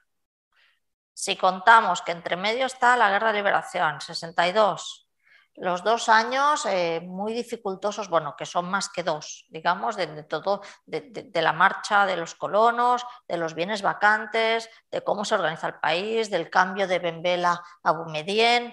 Eh, todo eso, digamos, el peso petrolero de Argelia era relativamente limitado, relativamente limitado. Y por tanto, digamos, pues que, que, que, yo creo, es, ahora lo que te digo es una opinión personal, ¿eh?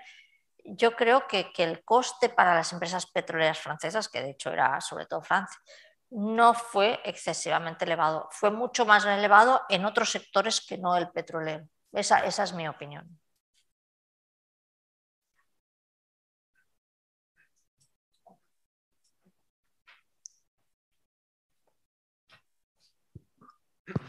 Eh, bueno, muchísimas gracias por, por, su intervención, ha sido muy interesante. Yo le quería preguntar, eh, trascendiendo un poco el marco de, la industrialización a través de la explotación de petróleo, ¿está apostando el Estado argelino por otras vías de industrialización? Y aquí estoy pensando en el sector automovilístico, ¿qué rol juega en Argelia? Porque desde los últimos cinco o seis años hemos visto el desembarco de, Renault, Volkswagen, Ateca, eh, perdón, SEAT, con el SEAT Ateca, e incluso de Nissan en el país. Eh, entonces la pregunta es esa, si, si, si, está intentando diversificar su estrategia de industrialización y, particularmente qué rol juega la industria del automóvil. Vale. Eh, como he dicho antes, hombre, intentarlo yo creo que sí que lo intentan. Eh, otra cosa es que, bien sabéis pues que justamente el caso de la industria automovilística es el caso casi más claro, es el de manual más fácil de entender cómo funcionan ¿no? las filiales y las cadenas de valor. Claro, por ahora lo que se ha deslocalizado es una parte, digamos, del montaje y el ensamblaje, pero digamos, eh, no están en las fases eh, altas del valor de la industria automovilística. Y entonces también, visto que el mercado eh, argelino y, sobre todo en la situación del norte de África, en las que las, fronteras no, no, solo están cerradas con Marruecos, sino que hay muy poca relación económica históricamente con el resto de países de la región, el mercado, por tanto, el mercado nacional o regional es mínimo, está claro que eso es un mercado para la exportación y de alguna manera yo, yo de lo que sé, no, no soy una experta en industria automovilística, pero lo que he ido viendo, sobre todo con, con las francesas y tal, es más pues, industrias de montaje. ¿no? Eso no quiere decir, a ver, que, que, que, el futuro nadie lo sabe, ¿eh? el futuro nadie lo sabe, pues igual que, por ejemplo, pues eh, en, en, el Tratado de Libre Comercio entre México y Estados Unidos, pues primero fue casi una maquila de montaje y en este momento es verdad que Ford ya está deslocalizando cosas y de hecho México se está convirtiendo en una de las grandes plantas productoras eh, de la industria automovilística eh, norteamericana. Eh, a pesar de ello, ya te digo, no soy una experta en el tema, pero sospecho, porque por ejemplo este es el caso de Volkswagen y SEAT, que todo lo que es de altísimo valor añadido, todos los departamentos de tecnología, de innovación y tal, esos no, no, se, no se deslocalizan y, normalmente no a México y no a Argelia. Eh, piensa que ya Volkswagen ni ha deslocalizado en la SEAT como filial de imagínate eh, si nos vamos más allá.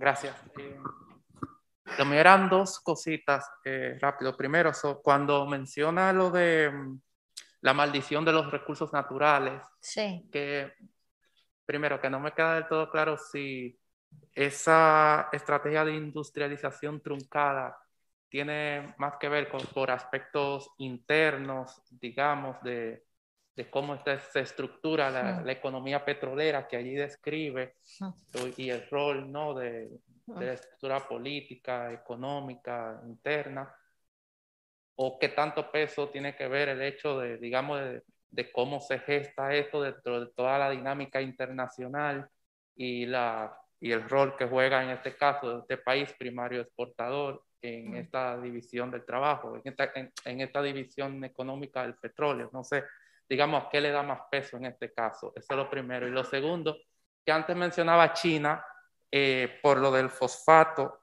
no sé si conoce si en este caso eh, China, que bueno, tiene toda una estrategia geopolítica detrás, no sé, en todo África, pero no sé si tiene alguna peculiaridad en Argelia que le distingue de otros países del entorno. Vale, pues mira, respondiendo a la primera, pues un poco de todo. A ver, eh, para empezar, bueno, el término maldición de los recursos, digamos, es un término que usamos los, bueno, los economistas usamos cuando no sabemos explicar, tenemos el milagro asiático, la maldición de los recursos, o sea, en realidad la maldición de los recursos sí que es algo que, es decir, eh, en, en una idea o en un paradigma, digamos, económico en el que se entiende que el crecimiento es desarrollo, pues visto que el petróleo da muchas posibilidades de crecimiento, no se entiende que no haya habido, digamos, el desarrollo o el crecimiento que podría haber habido eh, ulterior. ¿no? Esa es una forma de contarlo. Entonces, bueno, a ver, es un poco las dos partes. A ver, yo aquí, mira, si todavía lo tengo, he dicho, hay una parte que efectivamente, eh, pues, pues, a ver, yo siempre digo, eh, ya no Argelia, bueno, estamos hablando de Argelia, pero es igual, lo podría decir, si ahora Argelia se pusiera a, a producir super iPhones de super alta gama, nadie los querría, nadie se los compraría, de hecho probablemente no se los dejarían producir. ¿vale? Entonces, de alguna manera, eh, esa es la parte de la división internacional del trabajo, es decir, cada economía tiene su rol. ¿vale? Eso es lo primero. Dicho esto, dicho esto, está claro que, como en todo, aquí hay un margen de maniobra importante. ¿Vale? Y se podrían haber hecho más o menos cosas. Y, efectivamente, pues hay sistemáticamente, y esto pues, pues, pues bueno, los datos lo, atestiguan, pues eh, digamos una necesidad de, apoyarse eh, de, los, de, los, gobiernos o el régimen argelino de apoyarse en la distribución de los ingresos de los hidrocarburos, pues en algunos casos para legitimar sus actuaciones, en otros casos pues para comprar la paz social, que eso ha existido también. Que si no hubiera existido, ¿quién, ¿de quién es la culpa? Pues hombre, yo creo que, bueno, pues que un poco son las dos cosas. Es decir, ahora yo sí que pienso, y eso sí, si me lo preguntas, ahí sí, yo creo que ni Argelia, que Argelia a lo mejor estaba mejor posicionado en su momento que otros, eh, ni, ni, otros países pues eh, sabrían podido ese desarrollo eh, autocentrado, independiente y articulado, muy difícilmente lo hubieran podido tener por lo que te he contado, porque hubo ahí una ventanita de oportunidad, a lo mejor entre los años 60-70, que se vio truncada. ¿no? Eso es lo primero. Lo segundo, perdona, ¿qué es lo segundo que me has Ah, China.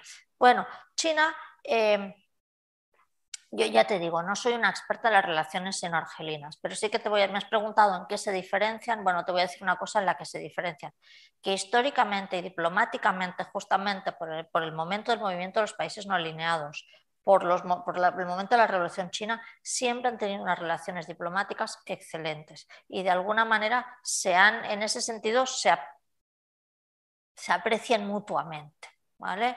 Entonces, bueno, a partir de aquí yo creo no pensando en Argelia, sino pensando en China, pues que China en su estrategia, sea cual sea esa estrategia, que tampoco creo que, bueno, no sé, pero que no tenemos muy claro la cuál es, pues efectivamente pues Argelia tiene algunos activos que pueden interesar a, pueden interesar a, China. Pues evidentemente eh, tiene petróleo, tiene poco, pero bueno, tiene petróleo, tiene gas, me han dicho, yo no ya os he dicho, no lo sé, pero el tema de los fosfatos puede ser algo que interese. Es un puerto en el Mediterráneo Occidental muy bien conectado con Europa, por tanto son aspectos que efectivamente podrían interesar y eventualmente pues depende cuál fuera la estrategia africana, pero ahí en este momento la situación es mucho más compleja. Había otra pregunta, creo.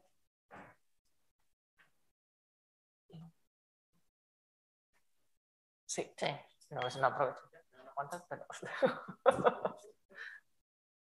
Bueno, muchas gracias por, la ponencia. Eh, mi pregunta iba más dirigida a lo último que has mencionado sobre que Rusia y Argelia, hmm. bueno, Argelia con, eh, con la ayuda de, bueno, la ayuda de Rusia estaban invirtiendo más en gasto militar.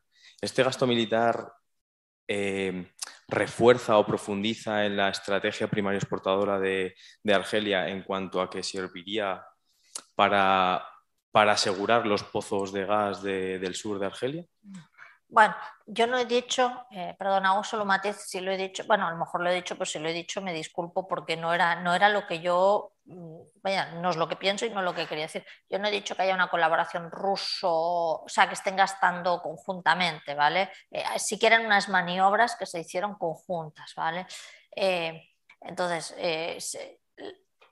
lo segundo que tú me planteas yo no lo creo, porque, a ver, eh, si algo eh, ha sido estable y de hecho es una de las cosas que ahora me llama la atención con lo que está pasando. Hay, una cosa que no me explico de lo que está pasando con, lo que ha pasado con el gasoducto, hay algo que yo no entiendo. Mm, pero si por algo se ha caracterizado Argelia en relación a las exportaciones de petróleo y gas, es que ha sido una, ha sido, hay una persona muy, muy fiable que siempre han asegurado la seguridad de estas instalaciones sin necesidad del incremento del gasto militar en ese sentido. ¿vale?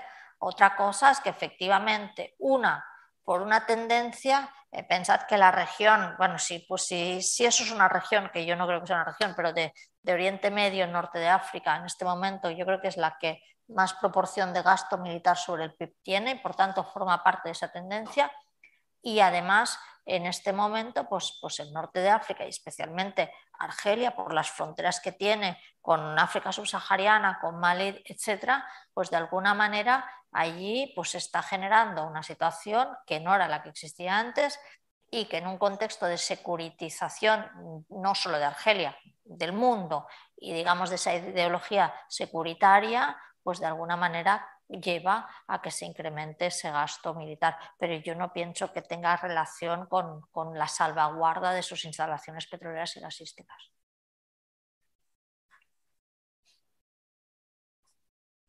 Sí, aquí otra.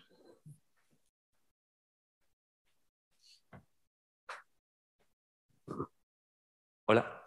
Yo quería preguntar si podías profundizar un poco más en, bueno, en todo lo último que ha pasado, del corte del gasoducto del Magreb, en la posible ampliación del, del ¿no? que creo que también es una cosa que está sobre la mesa. Y ahí también, que a mí me ha sorprendido porque yo tenía entendido que, que todo el tema del gas natural licuado, que era más caro y que en ese sentido yo pensaba que no podía desplazar a los gasoductos, vaya. Claro, vale. Bueno, yo te cuento lo que, lo, que, lo que pienso y lo que sé, que no es todo, ¿vale? Porque ya te digo que hay algo ahí que no, que no acabo de, ver. Eh, a ver, mm, bueno, eh, claro, Argelia tiene, bueno, de Argelia vienen, digamos, estos dos gasoductos, este es el que se ha cerrado, ¿vale? Que era históricamente por el que mayor volumen de gas circulaba. ¿vale? Entre medios abierto este, este es el que eh, en principio, según mm, se ha dicho y me lo creo, eh, pues eh, se va a ampliar en 3 millones, millones de metros cúbicos ¿no? y por tanto supliría una parte de este gas y el resto efectivamente va a ser gas licuado. Eh, ahora no lo recuerdo exactamente, creo que Argelia son seis plantas de licuado, seis grandes instalaciones de licuado tiene. Creo que son seis, no me acuerdo. Bueno, tiene, tiene, tiene capacidad. No sé cuánta capacidad tiene, no para asegurar el contrato de ahora, sino para asegurar el contrato de ahora y seguir siendo competitivo, no perder mercado y poder ir hacia otros, porque de alguna manera, ya es lo que yo no acabo de entender, se está, digamos, tirando un tiro en el pie en, el, en lo que es más competitivo, como decir, lo que es más barato y más seguro es el gas natural por tubo. ¿Vale? Entonces, ¿qué ocurre ahí? Bueno, pues ocurre ahí que efectivamente, en realidad, que sea más caro, no sea más, mm, mucho más caro, si vamos a un, a un, mercado que tiende como el petróleo, en realidad no importará mucho. Y ahora te voy a razonar el por qué. ¿vale? Claro, en el corto plazo, en el corto plazo, en este momento en el que no se... Bueno, hay explicaciones, pero es digamos que lo que se llama el mercado del gas licuado está muy tensionado y de hecho lo estamos viendo porque lo estamos padeciendo en nuestra factura de la luz también, pues evidentemente en el corto plazo sí puede pasar a una transformación rápida de ese gas, eh, gas, gas, gas, gas sin licuar a gas licuado, probablemente obtenga mayores beneficios. ¿vale? En realidad el problema de que sea más caro no es para ellos, es para nosotros. Eh, bueno, para nosotros. Sí, para nosotros sí que es un problema. No sé si para es un problema, pero, eh, pero, pero de alguna manera eso no sería mayor problema. Entonces, ahí no hay mucho problema. El problema es que es lo que, lo, que, lo que vengo repitiendo, que es que lo que son competitivos es en el mercado del gas, gas, gas por tubo. y no en el mercado de gas licuado. Porque justamente si se tiende a hacer, como se ha hecho con el petróleo, lo que es un great pool del gas, el gas argelino no va a ser necesariamente más competitivo que uno que venga de Qatar o que venga de Estados Unidos. ¿Vale? Entonces, ¿qué es lo que está pasando? Lo que está pasando a nivel del mercado es que efectivamente los precios del gas van a subir o van a ser tan volátiles si esto sigue como hasta ahora, como ha sido el precio del petróleo. ¿Vale? El problema lo tenemos nosotros. O sea, ellos, eh, la economía argelina tiene un grave problema porque ahora está en un momento de inflexión que puede salir bien, puede salir mal. ¿Vale? A mí me extraña porque realmente se está perdiendo pues, el, la, una de las bases en las que sí que ahí no, no hay nadie más en el Mediterráneo occidental que pueda hacer lo que ellos hacían. Y por tanto sí que podían tener como el monopolio, de alguna manera, del mercado en el, en el, en el, en el, en el Mediterráneo occidental, sí, y es un sí muy grande, si esto fuera una cuestión de competitividad. Y ahí viene mi argumento. Es que mi argumento, no para los argelinos, para el resto, es como el petróleo. Da igual si el petróleo es barato o caro. Lo importante es la función que ese precio cumple para la competitividad de determinadas economías y para la, para la consecución de renta. O sea, da igual si el petróleo está a 100 o está a 10. siempre y cuando cumpla las funciones que tiene que cumplir. A nosotros que pagamos las facturas no nos da igual, ¿eh? pero estoy hablando del sistema. ¿vale? La perversión, y aquí ya estoy poniendo una cuña que no me toca, pero ya que estamos, pues ya la pongo. La perversión es cómo tenemos nosotros organizado el mercado eléctrico. Porque eso sí que nos va a pasar factura, valga la redundancia. Porque en un mercado marginalista de casación con un monopolio como el que tenemos, esto solo puede encarecer la factura del gas. Hay del gas, de la electricidad. Pero no porque el gas sea más caro, sino porque se puede jugar con ese mercado para que la electricidad acabe siendo más cara. Entonces yo no sé ahí, mm, o sea, yo hay algo, no, te lo sé contar, o sea, no te, no te lo sé contar porque a mí me parece eh, un error estratégico. A nivel económico puedo entender y entiendo la cuestión política e ideológica con Marruecos, como entiendo lo del Sáhara. Pero económicamente esto me parece a medio y largo plazo, según mi opinión, un error muy grande y que la economía argelina lo va a pagar caro. Pero bueno, esa es mi opinión. Muy bien, muchísimas gracias. No sé si hay alguna otra pregunta, porque ya nos hemos pasado del tiempo. La verdad es que es muy interesante. Eh, tenemos muchas incógnitas ahí de qué pasará. Se me estaba ocurriendo de claro, porque estábamos hablando, hemos hablado del pasado, de lo que ha sido el, impacto que tuvo esta eh, reconfiguración del mercado del petróleo en ese momento, estamos en un momento similar del gas ahora. O sea, no sabemos, porque hemos visto que, que, el aumento de los precios del petróleo y todo lo que es el, bueno, como, eh, como se fue, les, eh, fue, fue una eh, lo que parecía que iba a ser, bueno, ahí todo el tema de la maldición de los recursos y tal, todo lo que se pensaba que iba a ser un activo para los países exportadores se los vino, se los vino en su contra, ¿no? Estoy pensando en esta nueva reconfiguración del mercado de gas a nivel internacional, a qué movimiento también va a generar en cuanto a quién va a beneficiar, cómo, y qué consecuencias va a tener, ¿no? O quién se va a reposicionar ahí en ese mercado y también en ese nuevo orden internacional, ¿no? Que está como un poquito abierto y es bastante... Yo, yo, es que lo veo, lo veo muy así, o sea, bueno, lo veo muy así, que, que esa es mi, lo que yo estoy pensando, ¿no? Y además, porque claro, aquí ha entrado un jugador no esperado, bueno, no esperado, no esperado hace 10 años, ahora esperadísimo, pues que es todo este gas proveniente de Estados Unidos que es un gas que, es un poco, es dumping, es un gas dumping. ¿Por qué? Porque es un gas cuyos costes de extracción son más caros, porque el gas de esquisto es mucho más caro que el gas natural. ¿Vale? Eh, es un gas y que de alguna manera, eh, pues además es adecuado y que se está vendiendo a precio, que sí que han reventado un poco el mercado. yo creo que ha habido dumping, lo que pasa que no, bueno, estas cosas pues depende de quién haga el dumping, pues, pues pero, pero ahí ha habido un dumping y ya, ya, ya ha hecho aquello, ha hecho de game changer en, en, el, en el mercado del gas y de alguna manera ha forzado toda esa reposición.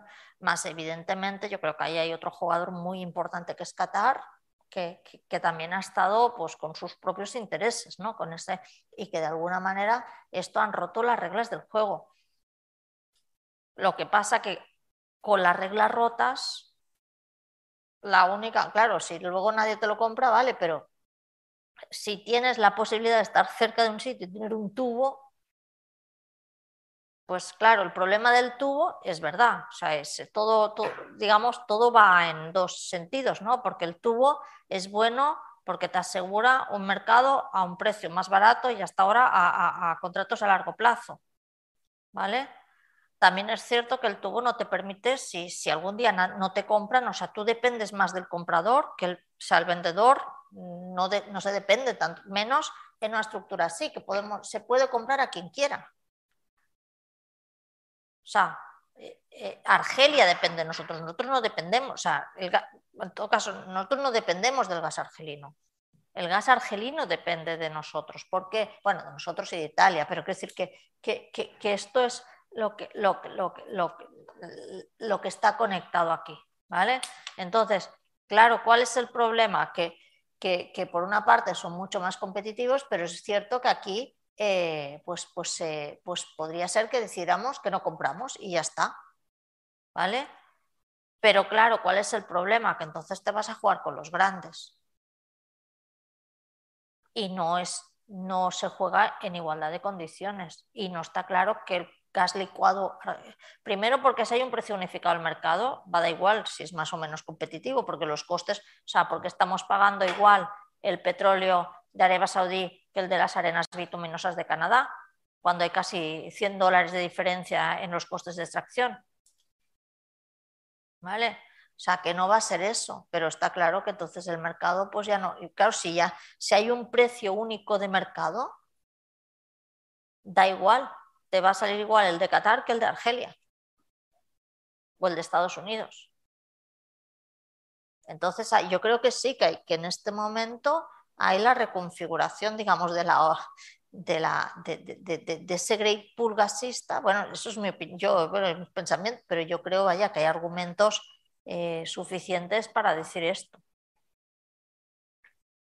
Bueno, en cuanto al dilema del desarrollo, yo me quedo con la idea que me has comentado de, que no sirve de nada privatizar o, no, o la, estructura marca todo, porque yo recuerdo que tuvimos una charla aquí al principio, hace muchísimos años, que estuvo George Combe, que decía, no, no, el problema sería, el problema es, el problema es que está en manos de centralizadas ¿no? y no es transparente la, gestión de los recursos y tal, se resolvería privatizando. ¿no? Y no, el tema de la estructura, lo que has comentado, la, la estructura, la cadena esa de, distribución que también es lo claro, que es que, esto es la, la ¿cómo era este? El, de la tierra es plana, no, no, la tierra es plana, no, sí, el de, el de Friedman se llama el Thomas Friedman. Pues Thomas Friedman, que, ¿no? que hizo lo de la ley de la petropolítica, ¿no? que era un poco, un poquito, ni nada ley y poquito, y claro, dices, no, si baja el precio del petróleo o si privatizas, o sea, si baja el precio del petróleo aquí, no cambia nada, solo tienes menos recursos. ¿Vale? Esto, mutatis mutandi, pero es decir, como que eh, fijar un tipo de cambio no te va a cambiar la estructura productiva. Eso no te va a cambiar, te va a cambiar el precio, pero no te va a cambiar la estructura. Entonces, si esto es privado, pues esto es privado. Pero si no hay nada, no hay nada más, o no hay alicientes o condiciones para que haya otra cosa, entonces, eh, ahí sí que es una maldición, pero, pero no una maldición porque, porque no sepamos explicar lo que pasa, sino una maldición porque no, porque no diría que no hay salida, pero la salida es muy difícil. Sobre todo si los que están aquí solo quieren comprarte petróleo y gas. Si los que están aquí te quisieran comprar coches de alta gama con tecnología argelina, pues no habría ningún problema. Pero por eso, o sea, no se trata de la maldición de los recursos, sino la maldición es el sistema en sí. O sea, porque realmente, o sea, a, ver, a ver si salimos aquí cantando la internacional y nos echan. no, pero en el sentido de que dices, el nuevo orden internacional nace truncado porque, claro, no podía salirse, no podía salirse de las redes que ya estaban marcadas, ¿no? En ese sentido. No, yo creo que hubo una, bueno, no lo sé, mirando un poco también otras cosas, ¿no? Bueno, de lo que también hablaremos mañana, ¿no? Pues que podía haber habido una pequeña ventana de oportunidad de, de un bloque. Bueno, nadie ha dicho que el capitalismo, bueno, pero esa es la, un poco la, la discusión que creo que tendremos mañana, ¿no? que, que hablaremos de una cosa muy distinta, bueno, no tan distinta, ¿no? Pero bueno, si el capitalismo es capaz de vivir con distintas formas de capitalismo, con un capitalismo poli, poli no sé cómo se llamaría, poli, bueno, multipolar, ¿vale? O si solo es capaz de vivir de sobrevivir en una división internacional del trabajo vinculada a una determinada forma de, capital. O sea, es eso. Entonces ahí, claro, eh, ese, pero yo creo que eso se perdió ya mucho antes. De todas formas, si, me permites, aunque estemos un poco al margen de casi ya fuera de hora, cierto que, que las estrategias de desarrollo sí, yo creo que sí pueden encontrar ciertos, eh, ciertos márgenes de actuación, aunque puedan ser estrechos, que tienen que ver con las formas de propiedad. Es cierto, y eso se discutía en el marco de los procesos de nacionalización vinculados también al nuevo orden económico internacional, que lo importante no era tanto la propiedad del hidrocarburo, del petróleo, del recurso natural, sino que en última instancia la comercialización internacional permanecía en manos de grandes grupos transnacionales que condicionaban la formación de precios. Pero es cierto que eh, la, forma de propiedad sí puede influir en el control de la renta del recurso. Sí, la renta sí. Eh, y por tanto, influyendo eh, y controlando una mayor parte, una mayor porción de la renta petrolera, por ejemplo, con sistemas fiscales determinados, con regalías o con otras modalidades, sí se puede orientar esa renta petrolera, si se opta por ello, a determinadas políticas sociales o políticas de modernización o de reconversión productiva de alguna manera. Es cierto que no cambia la estructura general del sistema, pero sí puede ofrecer determinado margen para que ese reparto de renta entre, llamamos, empresas eh, extractoras extranjeras y Estado Nacional, ese reparto pueda ser más favorable al Estado Nacional, siempre que el Estado Nacional no hiciera una utilización rentista privativa de la misma, sino que pudiera reorientarlo a financiar políticas de diversificación de alguna manera. O, por ejemplo, en el, caso del gas, que sería quizá para, otra, no quiero abrir un nuevo tema, pero sí sería una cuestión para, reflexionar, eh, es en qué medida se puede reorientar eh, el recurso, el gas natural, hacia el mercado interno como gas domiciliario como otro tipo de utilización frente a la exportación. No olvidemos que el gas domiciliario, la utilización del gas natural como gas domiciliario, tiene un alto eh, impacto, una alta incidencia en el confort y la calidad de vida. Entonces, esa dicotomía mercado externo, mercado interno, y que puede estar asociada a la propiedad del recurso, pues yo creo que sí ofrece cierto margen para, bueno, digamos, orientar una estrategia de desarrollo en un sentido o en otro. Yo creo que ahí sí puede haber cierto margen, depende en última instancia de cómo se establecen las prioridades, lógicamente, de la estrategia de desarrollo. Yo, por esto he dicho que aquí, que aquí hay un, o sea, que esto, esto depende, o sea, esta parte de aquí ya no depende de fuera, ¿vale? Eh, y, incluso, claro, en estas cosas que, claro, desde, desde, bueno, desde una cierta parte, de una cierta mentalidad de estas calvinistas, pues, pues parece que el rentismo es algo muy malo, pero tampoco es tan malo. Quiere decir que, que en realidad está vendiendo algo que queremos, pues oye, tampoco es tan malo, ¿no? La cuestión es el gasto, o sea, incluso sin, sin diversificar industrialmente, no sé qué, podría haber habido un gasto mucho más socialmente y políticamente sostenible. Pero y ahí es donde entra pues lo que comentábamos, esa dualidad que ahí también se necesita, digamos, una cierta presión social para que las cosas se reconduzcan hacia un lado o hacia otro.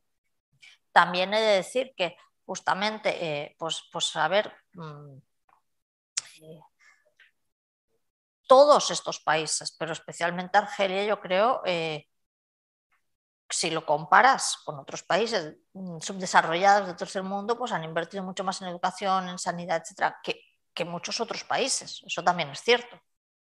Otra cosa es que eso ya sin recursos no es sostenible y ahí es donde yo, pues, pues esa, ahora se, ahí son, todo esto son hipotecas que están ahí. Muy bien, pues os parece, cortamos aquí. Muchísimas gracias a los dos por este debate, de Aurelia, por este debate muy interesante. Nos comentaban algunas notas desde los que nos están siguiendo desde online, que siempre es muy interesante ah. escucharte. Y bueno, en relación a lo que comentábamos de, de las conferencias que tenemos la mañana, eh, bueno, pues comentar que la siguiente sesión de aula es efectivamente muy pronto mañana va a tratar también sobre el tema de la el Estado Petróleo Guerra en la formación de Irak, que va a ser a cargo de la profesora Nida Ahmad, profesora de, de, la Universidad de, Edimburgo, profesora de, Política y Relaciones Internacionales de allí, y, que hacemos en colaboración con la Universidad Complutense y la Universidad Autónoma, con el grado de Relaciones Internacionales de la Complutense y el grado de Filosofía Política y Economía de, de la Universidad. Y esto se enmarca en un seminario que, empieza, bueno, la, sesión de aula es mañana a las 6, empezamos con un seminario anterior a las 4 sobre todo el tema de fronteras y petróleo en la formación de los estados árabes, aprovechando que estamos a 100 años de la conferencia del Cairo de 1921. Nada, estáis invitados. Eh, bueno, este se trata de un seminario que montamos también con, que organizamos con Aurelia Mañé y en colaboración con, con el Centro de Estudios Antoni Kazmani de la Universidad de Barcelona y, nada, que esperamos seguir, seguir eh, desarrollando estos temas y bueno, probablemente sea, esperamos que sea el comienzo de una actividad más, más amplia que queremos hacer el año que viene para tratar estos temas relacionados con la economía política en, en la región. Y nada, pues muchas gracias y sobre todo gracias a vosotros por las preguntas que ha sido muy, muy interesante. Muchas gracias. Gracias por escucharnos. Si quieres estar al corriente de todas nuestras actividades, consulta nuestra página web en www.casaarabe.es. También puedes seguirnos en nuestros canales en las redes sociales en Instagram, Twitter y Facebook.